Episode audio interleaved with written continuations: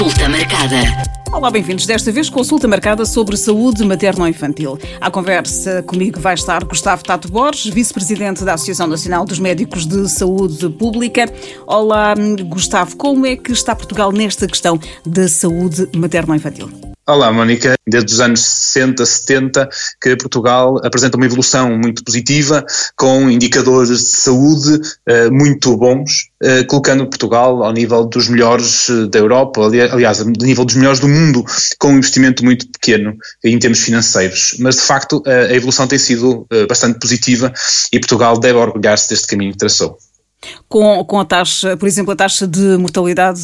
à nascença infantil muito baixa, certo? Exatamente, é, somos dos países que têm das menores taxas materno, de mortalidade materno-infantil, eh, que têm dos, eh, dos eh, resultados em termos de mortalidade, quer das mulheres grávidas, quer das crianças no, até o primeiro ano de, de, idade, com valores muito baixos, resultado daquilo que foi uma intervenção da saúde pública bem estruturada nos anos 70, 80 e que levou depois a que os cuidados materno-infantis tivessem a diferenciação de vida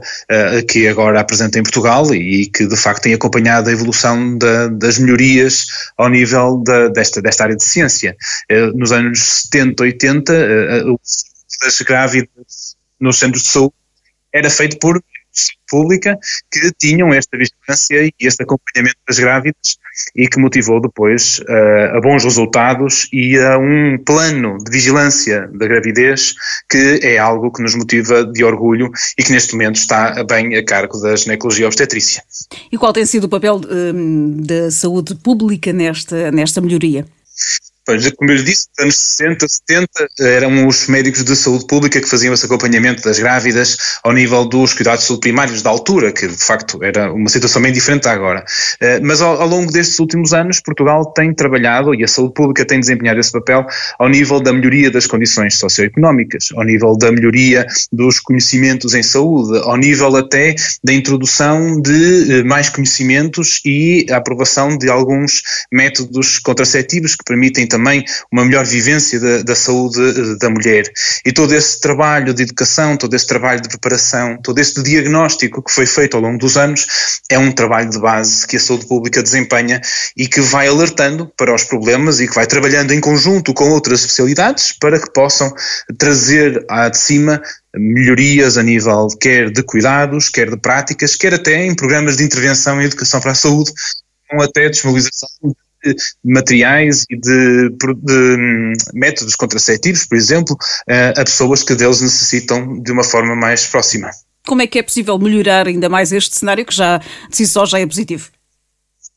Nós sabemos que a partir de agora as coisas são difíceis de melhorar, eh, os resultados são muito positivos, mas há sempre possibilidades de o fazer. E aqui passa por capacitar a população jovem, homens e mulheres, não só a saúde materno-infantil não é apenas um, um alvo de interesse por parte das, do sexo feminino, deve ser também por parte do sexo masculino, pois só em conjunto vamos poder ter uh, melhores condições e, portanto, passa aqui por um projeto, um trabalho de educação para a saúde, de capacitação dos jovens para que possam assumir também um pouco a sua, uh, com mais segurança a sua vida sexual e viver de uma forma mais organizada, mais cuidada, mais uh, desejada a sua parte materno-infantil. E depois também temos, claro, sempre a diferenciação técnica, o crescimento ao nível dos hospitais com esta especialidade cada vez mais desenvolvida, cuidados de neonatologia de vanguarda que estão sempre a aparecer novidades e portanto este trabalho vai ser sempre também uma evolução constante e teremos em Portugal que, melhorando as condições de base de vivência das pessoas, com este aperfeiçoamento técnico que vai acontecendo, teremos sempre capacidade de evoluir e de ir melhorando os nossos resultados, sendo certo que é praticamente impossível termos mortalidade zero, mas podemos ainda reduzir um pouco mais aquilo que são os bons resultados que temos tido. Gustavo, Portugal é um país envelhecido, o que é que podemos fazer face à descida da taxa de natalidade? Esse tem sido pontos fracos, digamos assim, ao nível desta evolução que temos tido da saúde materna infantil. Da taxa, também a, a taxa de natalidade eh, tem vindo a diminuir, eh, fruto desta vivência atual em que passamos de ter filhos que eram mais um par de braços que nos ajudava a trabalhar para ter filhos que são um encargo e uma responsabilidade e essa mudança eh, na, na, maneira como também protegemos os nossos filhos tornou-se difícil de manter a taxa de natalidade. Portanto, nós precisamos aqui aqui, é um dos desafios que Portugal tem que ter, para Portugal e a Europa, tem que ter agora nos próximos tempos, é como tornar esta maternidade e esta paternidade mais atrativas, com uh, licenças de maternidade e paternidade mais alargadas, com pagamento a 100% dos seus uh, salários, com melhores condições a nível das creches e das escolas, com uh, possibilidade de ter trabalho a tempo parcial bem remunerado para que os pais possam ficar em casa às vezes. E, portanto, temos todo um conjunto, para além de também motivarmos os jovens para que possam ter uma carreira, mas ao mesmo tempo ter família e criar condições de trabalho para que haja de facto essa, essa melhoria. E há uma condição de base, para além de uma educação para a saúde sobre a importância da natalidade, nós deveríamos ter 2,1 filhos por cada casal, em média, por cada mulher em idade fértil, em média, para que pudéssemos ter a renovação das gerações, e nós estamos cada vez com, com valores à volta de um filho por cada mulher em idade fértil, e às vezes até menos em determinados anos, e nós precisamos de trabalhar com uh, as pessoas para lhes dar as condições que elas precisam para poder ter de facto a sua família e também terem os conhecimentos para poderem usufruir daquilo que é uma maternidade e uma paternidade chamada de responsável.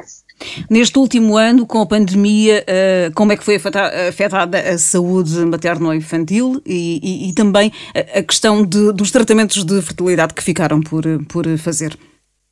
A, nível global, a saúde materno-infantil manteve mais ou menos o seu nível, não houve aqui uh, problemas de maior. Mas claro que sabemos que a pandemia teve muita dificuldade ou criou barreiras para o seguimento regular das pessoas, quer doentes, quer saudáveis, e neste caso incluímos também as mulheres grávidas. E nós sabemos que houve algum atraso uh, motivado pela, pelas dificuldades da pandemia, é certo, aqui não há um dedo a apontar a ninguém, mas há aqui necessidade de perceber de que a pandemia pode ter atrasado algum tipo de vigilância e quando falamos dos tratamentos de fertilidade, estamos a falar de pessoas que provavelmente viram os seus ciclos interrompidos ou então os seus tratamentos adiados. E isto pode fazer com que alguma natalidade que seria expectável que tivesse acontecido agora em 2020, pois tenha ficado atrasada e estes cuidados uh, foram, em parte, protelados por causa desta pandemia e, de facto, é, um, é mais um dos pontos negativos que a pandemia trouxe para a saúde global de Portugal e da Europa. Podemos, uh, em 2021, ter a taxa de natalidade mais baixa, talvez dos últimos anos, por causa disto? É uma possibilidade. Eh, nós temos que aguardar ver, para ver como é que 2021 vai evoluir em termos de pandemia. Nós estamos com muita, nós, o Serviço Nacional de Saúde, está com muita uh, esperança de que a vacinação seja de facto algo muito positivo e, e, que seja capaz de restaurar um pouco a normalidade das pessoas no segundo semestre de 2021 e, portanto, é possível que em 2021 possamos ainda assistir a uma descida da, da natalidade, mas se calhar não tão diferente quanto foi 2020. E agora aguardamos para ver, de facto, a evolução que pode acontecer, mas isso é um risco. É um risco que pode acontecer em 2021, temos uh, poucas crianças. Uh, também temos a, uh, a, noção de que as pessoas, um, ehm, como estiveram muito tempo em casa,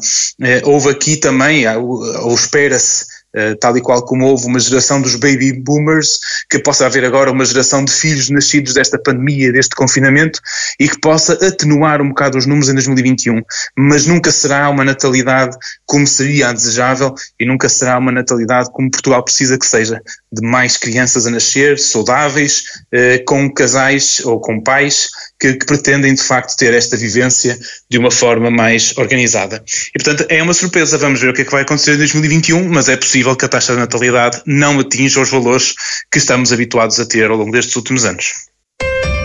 Consulta marcada. Gustavo, comer cenouras faz bem à visão, verdadeiro ou falso?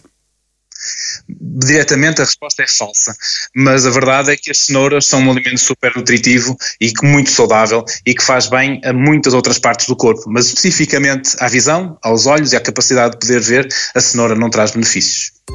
Este episódio termina por aqui, mas pode enviar as suas dúvidas sobre qualquer tema de saúde para o nosso e-mail consultamarcada.m80.ol.pt. Este episódio está disponível no site da M80, em m80.ol.pt, onde pode descarregar ou ouvir logo e nas várias plataformas de podcast. Consulta marcada.